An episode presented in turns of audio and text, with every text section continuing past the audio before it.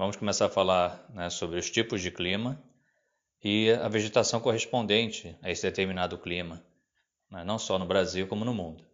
Né. O primeiro tipo de clima é o clima equatorial, né, pelo próprio nome, né, é o clima que ocorre na área ali próxima à linha do Equador, né, onde, como já falamos anteriormente, a incidência de raios solares é muito grande?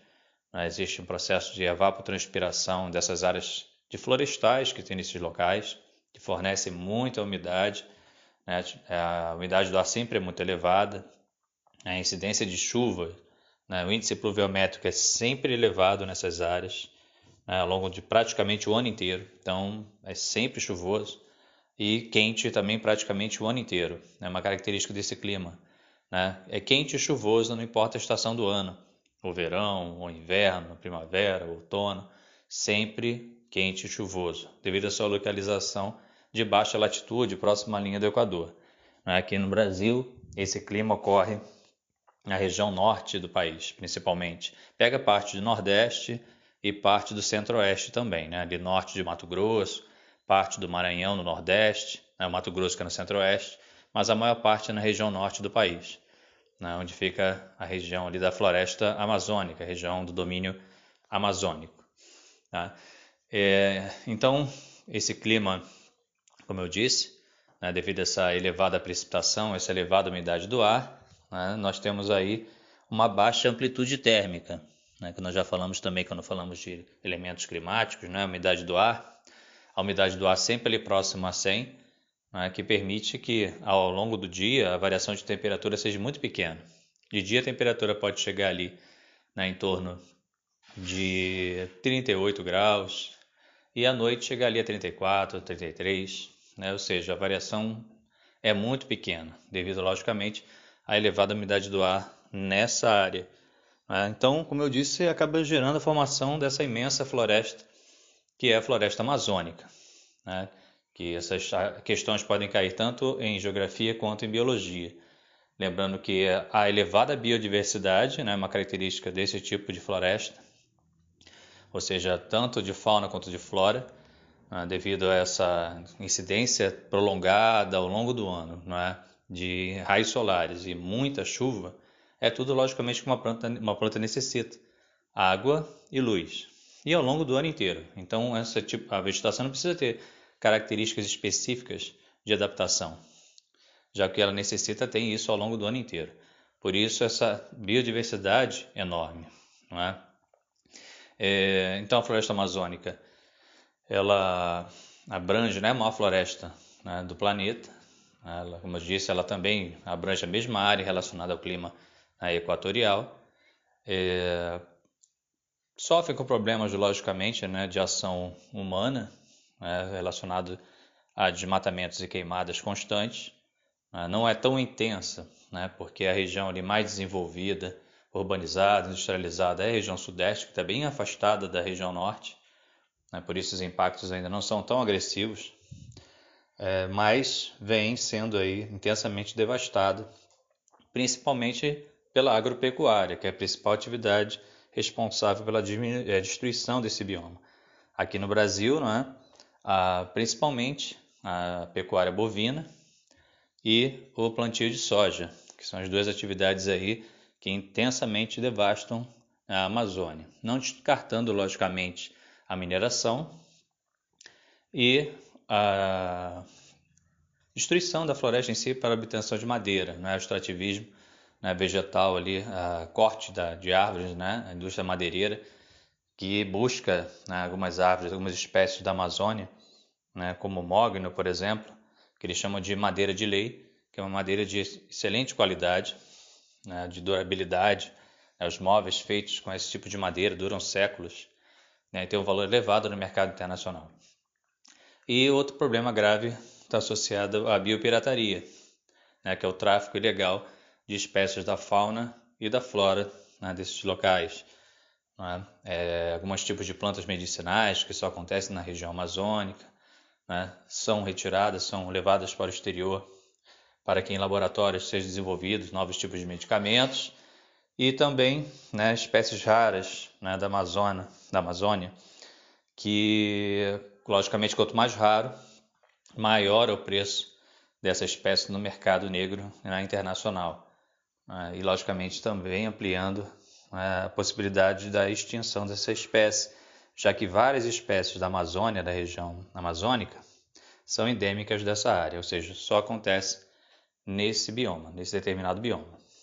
Em relação ao é, climograma né, da região do clima equatorial, né, climograma é um gráfico, não é? onde você tem é, as torres que indicam o nível de pluviosidade e a linha né, que indica a variação de temperatura. E embaixo, na base, você tem ali os meses do ano, de janeiro a dezembro. Lembrando que é, nos meses a variação de temperatura é homogênea, você não tem variação, a linha é basicamente reta quando você está próximo ao Equador. E as torres todas altas ao longo do ano inteiro, né, mostrando que a chuva é distribuída ao longo de todo o ano. Né. Então, quando você vê a linha de temperatura praticamente né, uniforme ao longo de todo o ano, mostra que essa localidade está perto da linha do Equador, que é o caso do clima equatorial. E as torres todas elevadas em todos os meses do ano praticamente, com pouca variação, também indica que essa região ali é próxima linha do Equador, é uma área ali de clima equatorial. Próximo clima então agora é o clima é, tropical. É, o clima tropical, logicamente né, pelo nome, fica nessa região entre os trópicos né, de Capricórnio, no hemisfério sul, e trópico de Câncer no hemisfério norte. Né? Essa linha transitória, que eles chamam de zona climática intertropical, né? Fica esses climas né? chamado, né? climas chamados de clima tropical, que tem variações. Existem aqui no Brasil, por exemplo, é, algumas variações desse tipo de clima tropical. A maior parte do território brasileiro é dominado né, por esse clima. Por, logicamente, né, a maior parte do Brasil está nessa zona né, intertropical. Existe o clima tropical litorâneo, ou tropical úmido, que é o clima né, de Niterói, Rio de Janeiro, né, que tem como característica ter uma maior umidade, devido à proximidade com o oceano, como nós falamos na aula passada, a questão da maritimidade.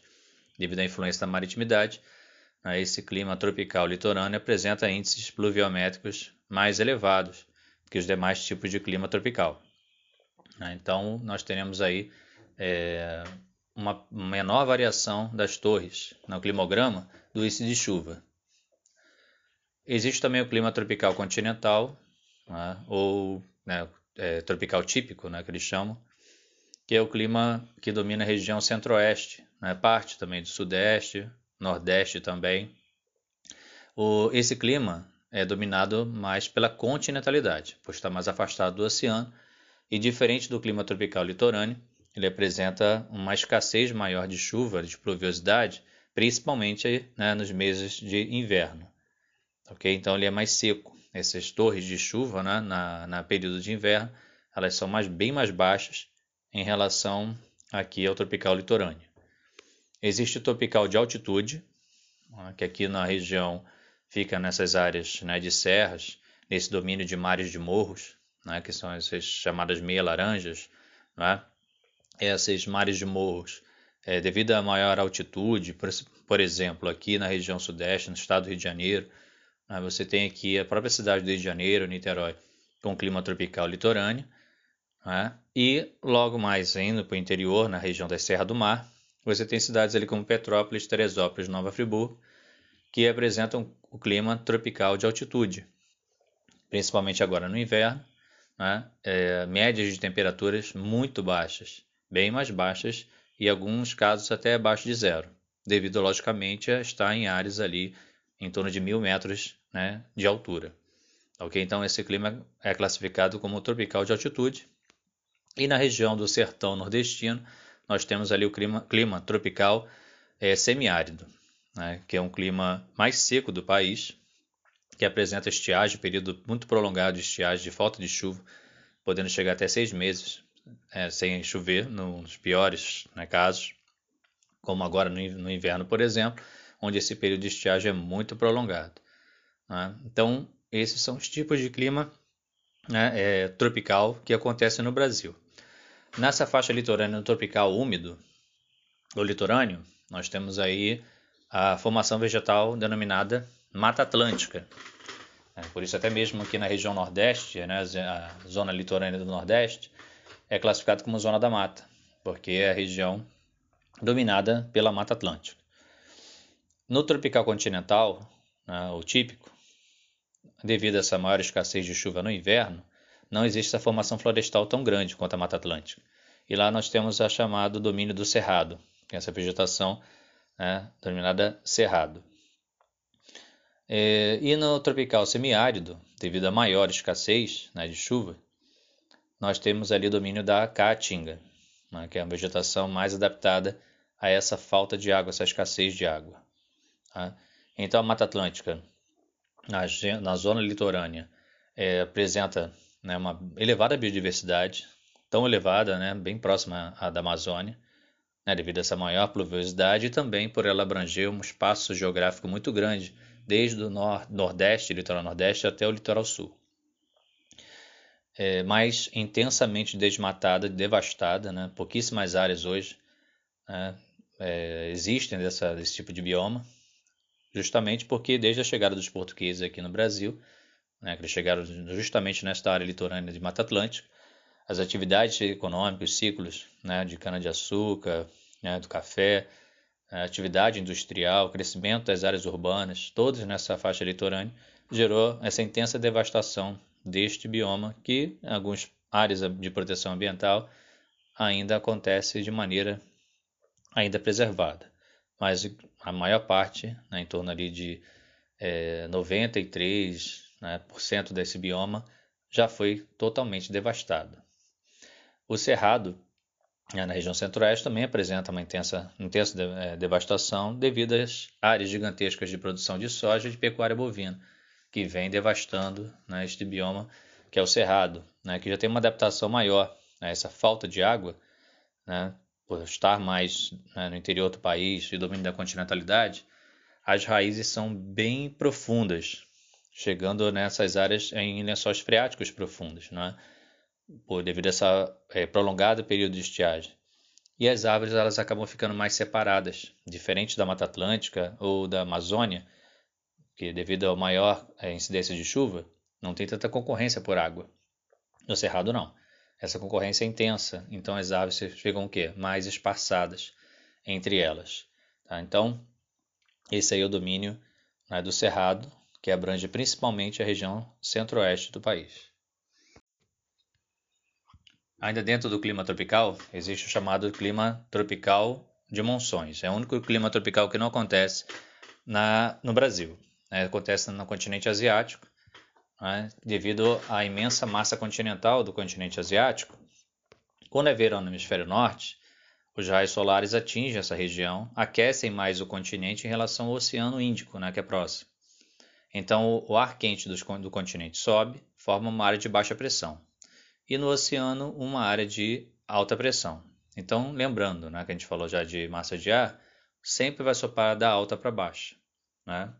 É, e vai levar a umidade do oceano para o continente, gerando muita chuva. Na verdade, é o maior índice de chuva do planeta no verão acontece nesse clima de monções.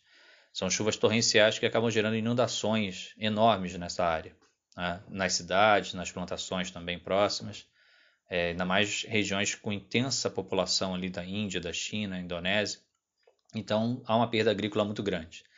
Quando é inverno, é o contrário. No inverno, o raio solar está batendo aqui no hemisfério sul, né? no verão é daqui, e inverno lá não bate muito raio solar. E o continente se resfria mais rápido que o oceano. Então o continente fica com alta pressão e o oceano fica um pouco mais quente, com baixa pressão. Então o vento vai soprar da alta para baixo, só que vindo do continente. Então, o vento que vem de área continental, que não tem umidade, então um vento seco. E gera um período muito prolongado de seca, uma seca intensa.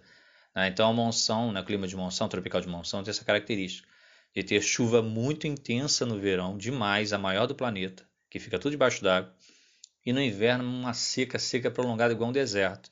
Você vê isso pelas torres né, de, de, de pluviosidade.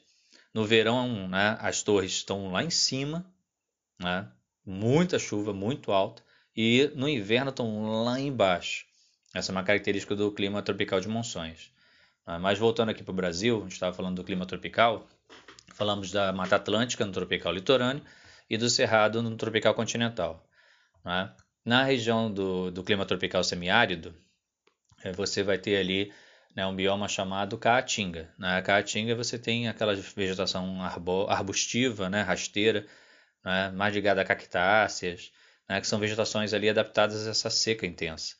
Né? Então você não vai ter formação de folha, né, como cactos, por exemplo. Né? As folhas foram adaptadas para espinhos, ela faz a fotossíntese pelo próprio tronco.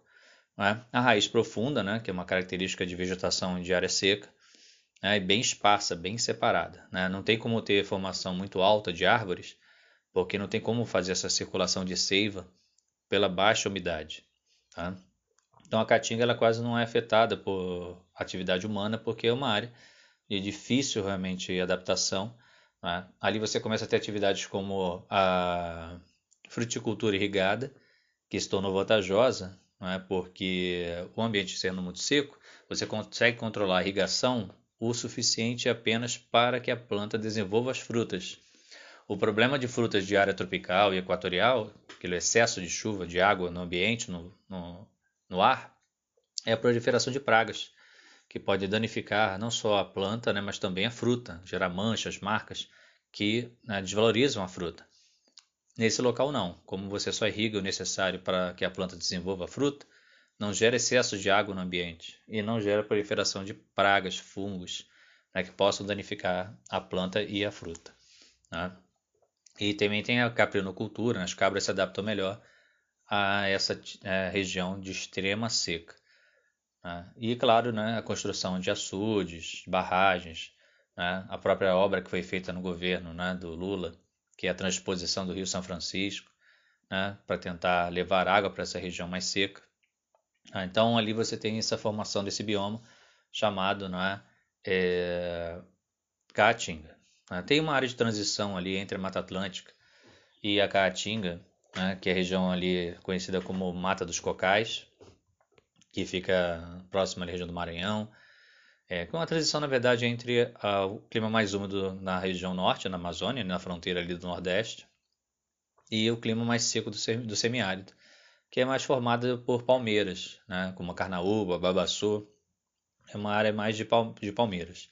E ali o extrativo vegetal né, é a principal atividade, né, a extração ali de óleo, né, a própria madeira usada né, para construção civil.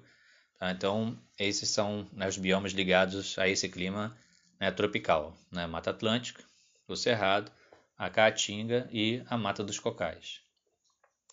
E no sul do Brasil, né, nós vamos falar agora, né, no próximo áudio, o último clima, né, que é o clima subtropical. Ainda dentro do, do clima tropical, faltou né, falar de um bioma que é o Pantanal. Né, o Pantanal Mato Grossense, né, o próprio nome ali, né, fica na região do Mato Grosso do Sul, na fronteira ali com o Paraguai. É uma região de depressão, então sofre com constantes inundações, né, na época do verão com as intensas chuvas, a região ela se alaga completamente, por ser bem mais baixa que o entorno. E na, no período de seca, na, no inverno, como agora, as águas baixam muito, né? então você consegue ver a maior parte da superfície. E a vegetação local acaba se adaptando né? a essa constante inundação e seca né? nesse bioma. Né? Até mesmo as árvores ficando né? com grande parte da sua é, estrutura abaixo da água, né? né? o tronco na água, ela consegue sobreviver e também consegue sobreviver com um período de estiagem prolongado. Né? Ali, principalmente, a atividade turística nessas áreas alagadiças e o bioma de algumas áreas preservadas são atração né, para algumas pessoas, né, alguns turistas que vêm de regiões ali como o Sudeste, né, a cidade de Bonito, por exemplo, né, que é famosa na região do Pantanal, as suas águas cristalinas. Né. É, então, Terminando agora sim essa região né, do clima tropical, né, na região sul do Brasil, nos estados ali como Santa Catarina, Paraná e Rio Grande do Sul, nós temos ali dois biomas e o clima subtropical. Né? O clima subtropical, pelo próprio nome, está abaixo do trópico, né? do trópico, no caso, trópico de Capricórnio. Por estar numa área de latitude mais elevada do Brasil, né, latitude maior, apresenta né, um verão um pouco mais ameno, temperaturas não tão altas, e um inverno bem mais acentuado, né? No inverno, aí, temperaturas abaixo de zero. E em alguns locais acontece até mesmo a queda de neve. As regiões ali próximas à Serra Gaúcha Catarinense, onde ficam as famosas cidades ali de Gramado, Canela, que as pessoas buscam no inverno, principalmente porque é a região mais provável do Brasil para ter queda de neve, né, devido não só à latitude ser elevada, mas também à altitude, por ser uma área de serra. Então, associando as duas, acontece essa queda de neve praticamente quase todo ano. Né. Então, o subtropical tem essa característica de ter um inverno né, hum, bem mais acentuado, bem mais frio e até uma possibilidade de queda de neve, e um verão mais ameno. Tá? É, e formam-se então ali nessa região dois biomas. O primeiro é a floresta, né, ou mata de araucária. A araucária é uma árvore né, é, que se adaptou né, clima mais frio da região. Né, e, é, ela é uma planta classificada como gimnosperma, né, se estudaram isso em biologia, né, com a semente exposta, que é o pinhão. E esse pinhão é utilizado né, na culinária da região. A madeira da araucária também é utilizada para a construção das casas coloniais, típicas do sul do Brasil, né, de colonização europeia. Né, e é uma vegetação um pouco mais uniforme. Né, não tem tanta biodiversidade em relação à Mata Atlântica ou à Amazônia, né, devido a esse clima ser bem mais frio e a adaptação ser um pouco mais complicada. Né. É, e também sofre com questão de desmatamento devido principalmente à agropecuária que é intensa na região. E mais ao sul, né, no estado do Rio Grande do Sul, nós temos os chamados pampas, né, ou é, campos limpos, que alguns classificam também como pradarias, é, que é um tipo de bioma né, formado por gramíneas, né, ou seja, são gramas, gramíneas extensas, longas áreas abertas né, de gramíneas né, devido a esse frio intenso da área, a formação de árvores né, se torna um pouco mais complicada. E, claro, né, nesse tipo de bioma, a atividade principal é a pecuária, né, por isso seria o famoso né, pecuária gaúcha, né, o churrasco gaúcho.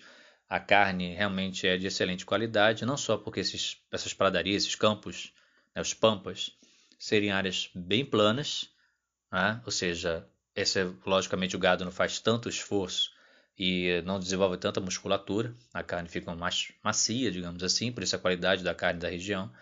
E esses pampas eles acabam se espalhando, né, atravessando a fronteira, indo para as áreas como países vizinhos como Uruguai e Argentina, que também são conhecidos pela sua qualidade da sua carne.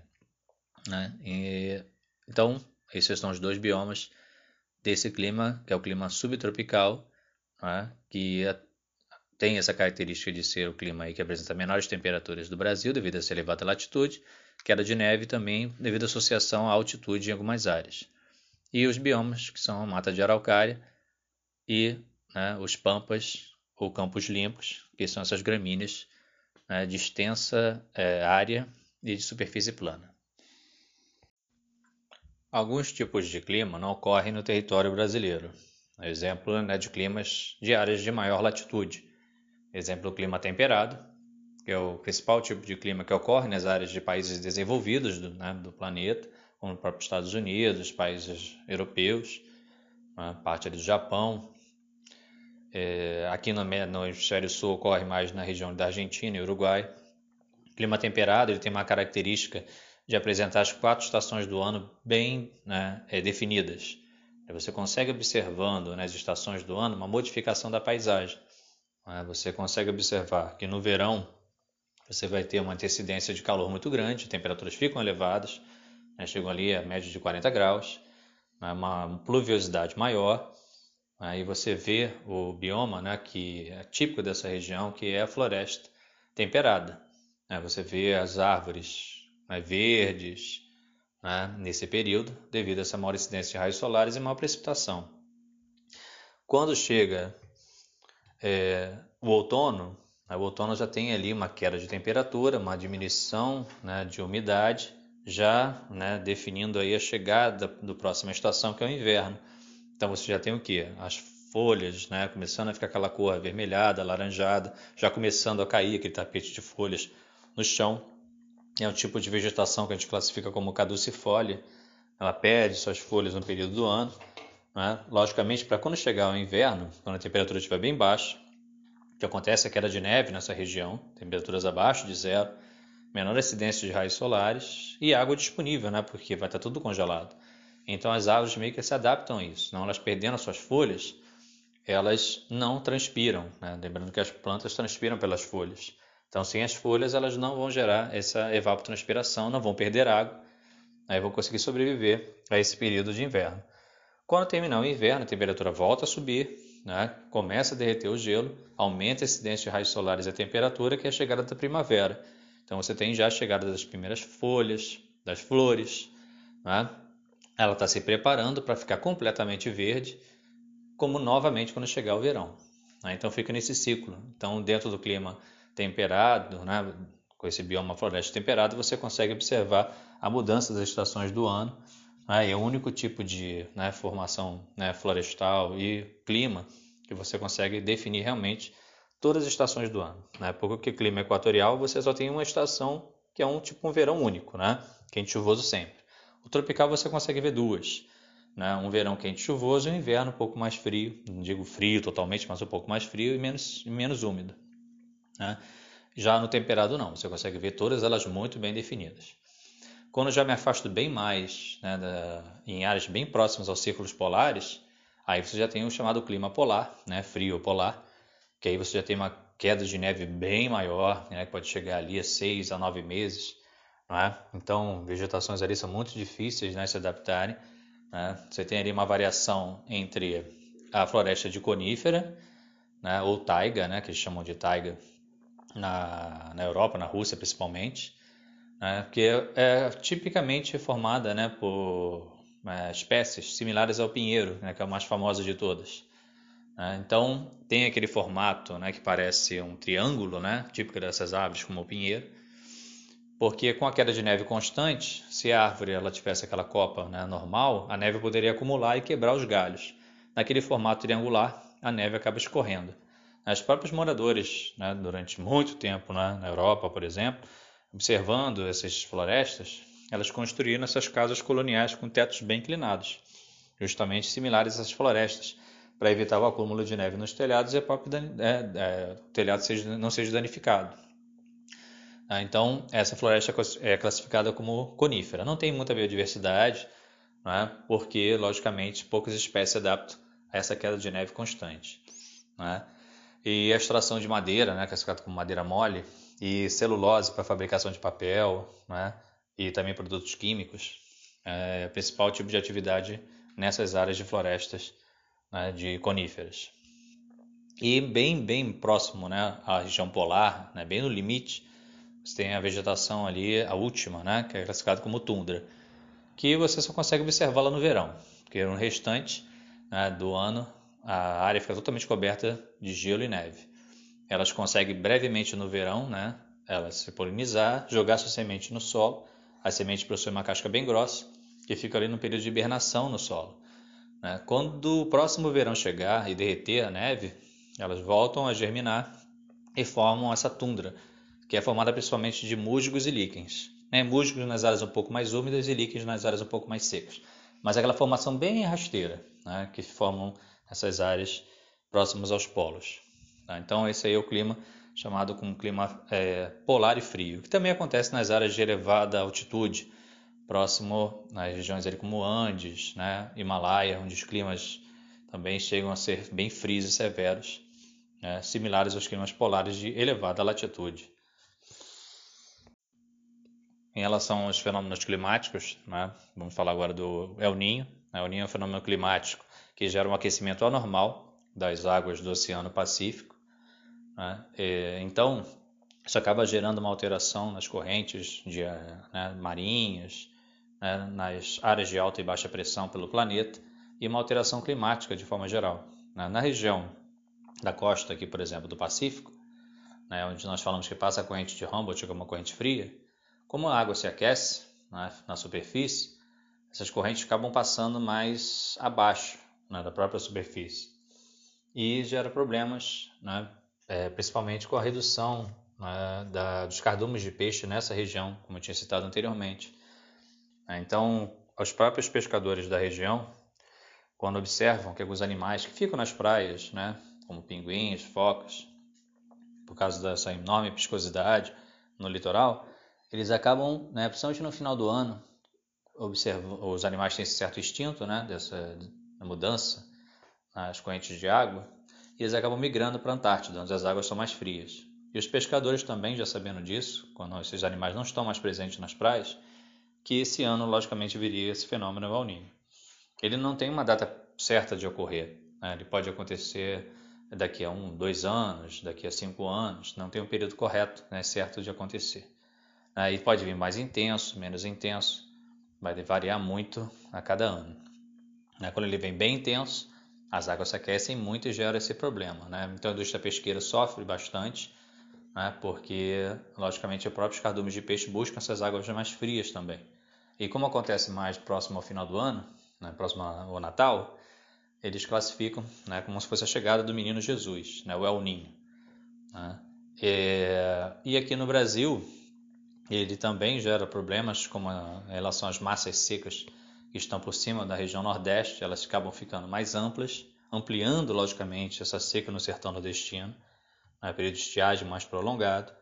E as massas de frente frias que vêm né, do sul, que deveriam avançar né, pela região Nordeste também, elas são bloqueadas por essa massa seca e ficam retidas na região sul e sudeste.